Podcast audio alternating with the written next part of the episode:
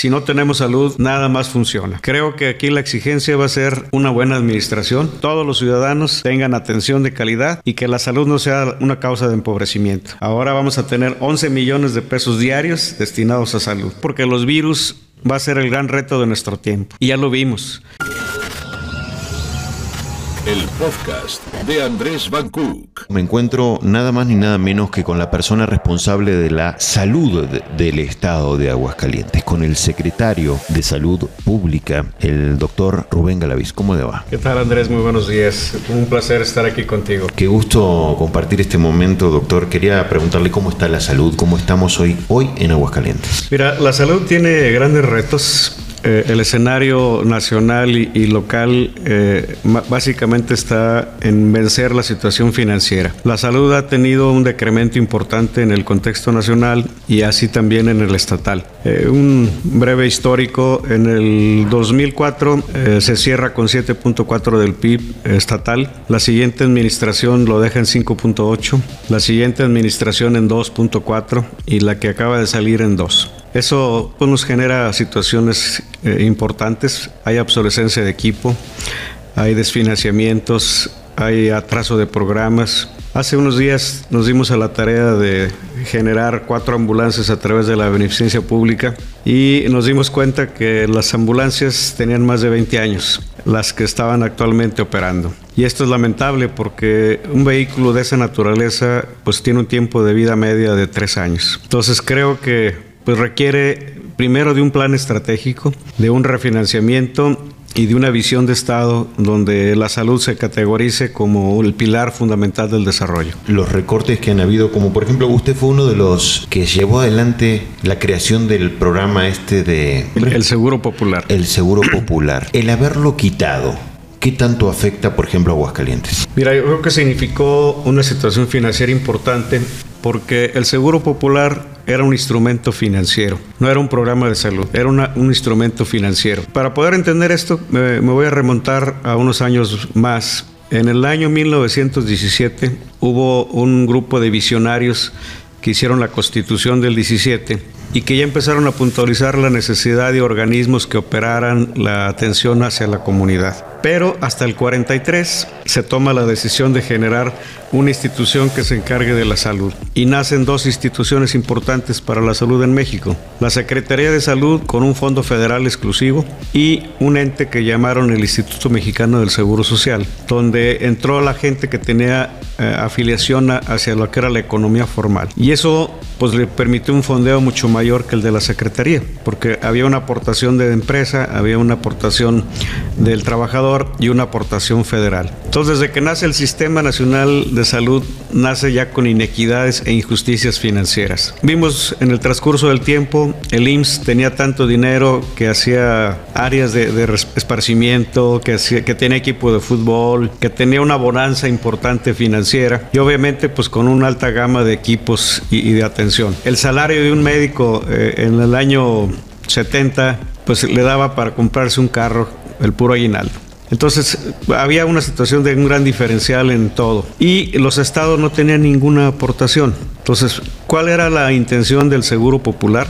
El Seguro Popular en realidad se llamaba Sistema de Protección Social en Salud. ¿Y qué tenía de objetivo? Dos cosas. El refinanciamiento de la salud hacia los estados y un estímulo importante para los gobernadores, porque era el mejor paripaso en ese momento. Un gobernador demostraba que ponía un peso y le llegaban tres de la federación. ¿Cuál era la intención? Pues incentivar y motivar a los gobiernos estatales para que le dieran un cambio sustantivo a la salud. Y este recurso venía en tres líneas importantes. Una era para capital humano, otra era para equipo y la otra para eh, infraestructura tuve la fortuna de, estar en, ese, en esa transición y hemos, trajimos más bien la, mayor ah, fuente de financiamiento en la historia de Aguascalientes en la administración de don Felipe González. En ese tiempo el presupuesto de Estado para salud era de 680 millones de pesos anuales y nos trajimos 3.500 millones con el Seguro Popular. No, pues sí.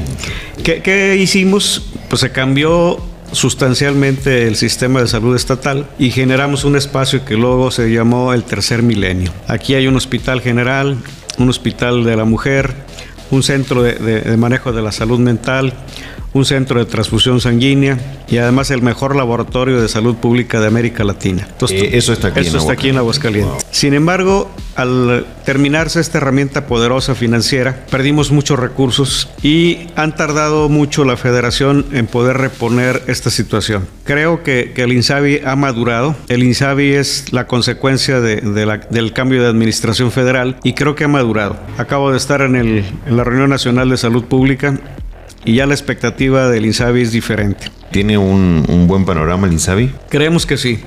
La próxima semana la gobernadora y tu servidor estaremos con Ferrer, que es el director nacional de, de INSABI, para conocer las condiciones de forma específica. Ahorita las condiciones que nos plantearon de primera intención es que el compromiso que adquiere el Estado al entrar a INSABI es tener gratuidad en todos los eventos. Y eso aplica mucho para el pensamiento de nuestra gobernadora.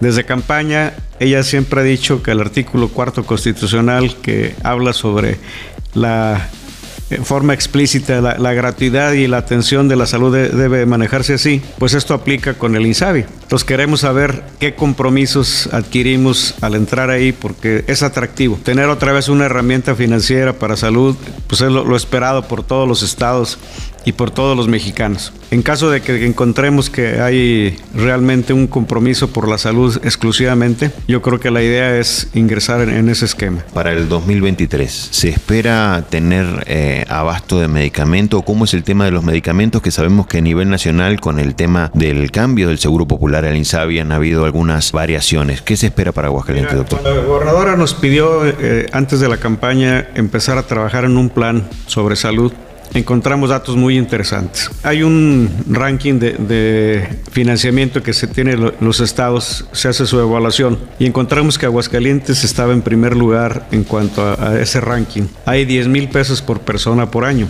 y el promedio nacional es de 5.6. Estamos al doble. Estamos al doble. ¿Qué significa? Que el peor de los escenarios al no entrar a Insabi, pues tenemos un recurso que nos puede dar la capacidad de poder atender las necesidades de salud y obviamente el abasto. Creo que aquí la exigencia va a ser una buena administración y sobre todo estar muy atentos a, a las necesidades y expectativas ciudadanas. Si entramos a Insabi, obviamente podríamos entrar en esquemas de atención de tercer nivel. El problema renal, el problema oncológico, es, tiene un alto costo. Entre paréntesis, te quiero comentar que nuestro hospital, que es la máxima expresión de la atención médica en Aguascalientes, que es el Hidalgo, tiene un costo de 2 millones de pesos diarios. ¿Diarios? Eso nos cuesta ese hospital. Wow. O sea, por día la operación del Hospital Hidalgo son 2 millones, millones diarios. ¿Qué, ¿Qué significa? Que es un hospital altamente resolutivo, que es un hospital de alta gama, y que prácticamente podemos manejar cualquier patología que, que haya en el país aquí la podemos manejar sin problemas. ¿El Hospital Hidalgo entonces se lleva gran parte del presupuesto? Yo creo que la mitad del presupuesto de Estado wow. a salud anual. Es, anual es, es, para el Hospital Hidalgo. Pero ¿por qué pasa esto? Porque el Hidalgo es un centro de atención regional. Atendemos pacientes del IMSS, atendemos a pacientes del ISTE, atendemos pacientes de nueve estados, Vienen nueve estados eh, circunvecinos. Wow. ¿Nueve estados están siendo atendidos en el Hidalgo? A, a, a, satisfacer necesidades de salud en el Hidalgo. Si tú juntaras los presupuestos de los 10 municipios del interior, todavía no le llegan al presupuesto requerido para un solo hospital. En estos primeros días de la de la gobernadora, que van como unos 60 días, eh, la, en la rama de salud se ha llevado gran parte del reflector. ¿Es una de las preocupaciones de la, de la gobernadora Tere Jiménez tener el tema salud eh, resuelto al menos para el 2023? Mira, este, desde que empezamos la campaña, ella nos dio la consigna de que iba a ser la gobernadora de la salud. Y desde un principio me dijo, usted, su sector va a estar privilegiado. Para mí es muy importante porque tengo muy claro que el pilar del desarrollo es salud. Si no tenemos salud, nada más funciona. Entonces, a mí me encanta esta claridad que tiene la gobernadora. Creo que pues vamos a estar muy afortunados los ciudadanos de Aguascalientes, porque además trae otra consigna que, que él ha venido manejando en su discurso, que es que para ella son ciudadanos. No hay derechohabientes del IMSS, no hay derechohabientes del ISTE y todos van a tener la misma oportunidad. No, no son números. No son números ni, ni hay segmentación para ella. Son y, personas. y la muestra, ella uh, firma un convenio con el IMSS y va a donar un terreno para que se construya un hospital entre Pabellón y San Francisco de los Romos, un hospital del IMSS que va a ser de 90 camas y que es un regional 4. Ya tenemos uno en Jesús María que es el 3. Ahora viene un regional 4. Y esto fue operado, gestionado y manejado por nuestra gobernadora. ¿Para cuándo se tendría ese hospital? Ese hospital se arranca yo creo que en enero. Tiene un presupuesto de 1.200 millones de pesos para, para su construcción y equipamiento y un estimado de alrededor de 400 millones de pesos de gasto anual. ¿Y esto qué va a hacer? Pues que nos va a permitir tener un polo de, de atención en la zona norte. Pabellón, que es el lugar donde va a estar, tiene geográficamente siete municipios a su alrededor. Y además para el Seguro Social, que va a ser regional, le va a dar beneficio a, la parte de Zacatecas que colinda con nosotros. Entonces, este es un proyecto gestionado por ella y con este ánimo de universalidad, de que no tengamos la, segmentación de, seguro, ISTE y Secretaría de Salud. Ella lo que le interesa es que todos los ciudadanos tengan atención de calidad y que la salud no sea una causa de empobrecimiento. Quería aprovechar para preguntarle dos cosas para terminar. ¿Cómo estamos en el tema de la pandemia, el, el COVID en Aguascalientes? En, bueno, a nivel nacional sé que usted es un doctor, ha sido de los 10 doctores más destacados de México, ha tenido ese reconocimiento. ¿Cómo estamos hoy en día en el tema pandemia? Fíjate que hace 30 años ya teníamos visualizado que había que enfrentar retos. Eh, el reto que nosotros veíamos que, que venía con un alta, eh, alto impacto era el de la zoonosis. ¿Qué son las zoonosis? Son aquellos padecimientos de, que se transmitan a través de un vector animal y que es el momento lo que más nos afecta. El COVID precisamente ya lo tenemos visualizado no como tal, ni sabíamos cómo iba a llegar, pero ya teníamos entendido que este proceso de globalización, tú tienes ahorita la oportunidad de estar en China, o, de estar en Australia o, o, un hidrocálido, encontrártelo en cualquier parte del mundo y tener la posibilidad de ser una, un ente transmisor de enfermedades. ¿Por qué? Porque los virus va a ser el gran reto de nuestro tiempo. Y ya lo vimos. Primero nos llegó la influenza, ahora nos llegó el COVID, y puede llegarnos en cualquier momento otro tipo de, patología de tipo viral. ¿Qué es la recomendación más importante en esto y que debe haberse hecho eh, en el caso del COVID? Todas las enfermedades tienen un modelo epidemiológico. El mundo biológico tiene un orden matemático y eso nos permite visualizar modelos epidemiológicos por padecimiento. ¿Cuál era el modelo del COVID? 80, 15, 5, 2. ¿Qué significa? Que el 80% iba a cruzar asintomático, el 15% iba a requerir atención de consultorio de manera ambulatoria, el 5% iba a requerir hospitalización y de ese 5% el 2% se iba a morir hiciera lo que hicieras. ¿Por qué? Porque era un ente nuevo donde no había inmunidad creada, pero solamente iba a afectar a los que tenían comorbilidad. El paciente obeso, el paciente eh, que fuma, el paciente que tiene diabetes, el que tiene algún problema oncológico. Y el efecto fue así. Si tú te pones a analizar la mortalidad que ocasionó en el país y en Aguascalientes, fue ese 2% de la población. O sea, estos modelos matemáticos ya los tenemos muy, Son muy efectivos, hechos. no, no fallan. Y quiero decirte que nosotros lo, lo, lo, manejamos a través de una rueda de prensa antes de que llegara el virus del COVID. Eh, el senador Antonio Martín del Campo me hizo favor de invitarme y les dimos nuestra, nuestra conceptualización sobre el manejo de lo que se debía tener. Aquí en México se tomó la decisión de, de hacer el cerramiento de todo, pero hay un confinamiento que se llama confinamiento suave, donde nada más entraba ese 5% a confinarlo. ¿Qué tenemos que hacer? Ese 5% guardaditos, darle su comida, eh, sus recursos, que además lo podemos hacer. En México tenemos un programa asistencialista muy fuerte, donde podíamos haber tenido ese 5% aislado, que era el que tenía riesgo de morir. Los demás debían haber tenido su actividad económica normal y no impactar de dos maneras, porque nos impactó, impactó en mortalidad y nos impactó de manera muy, muy severa en el aspecto económico.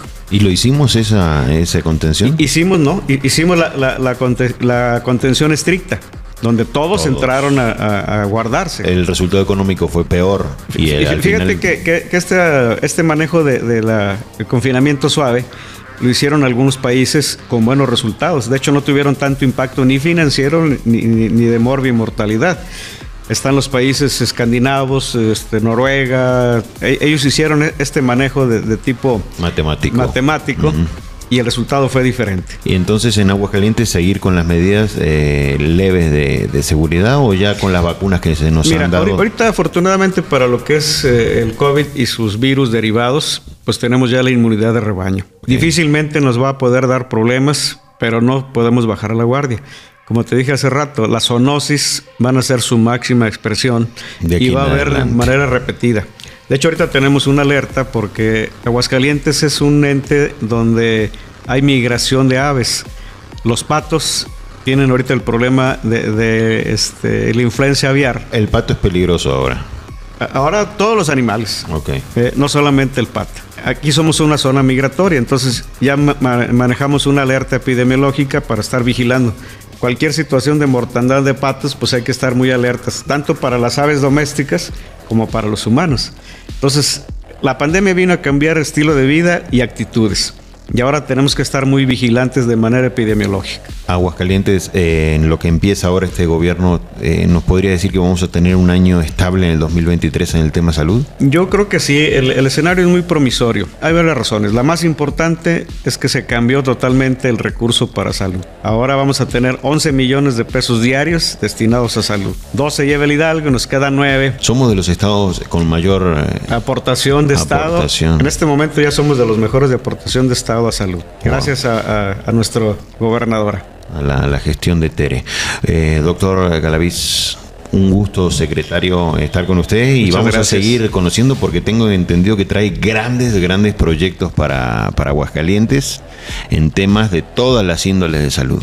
Muchas gracias, pues estaremos pendientes. Gracias. Te eh. agradezco la invitación.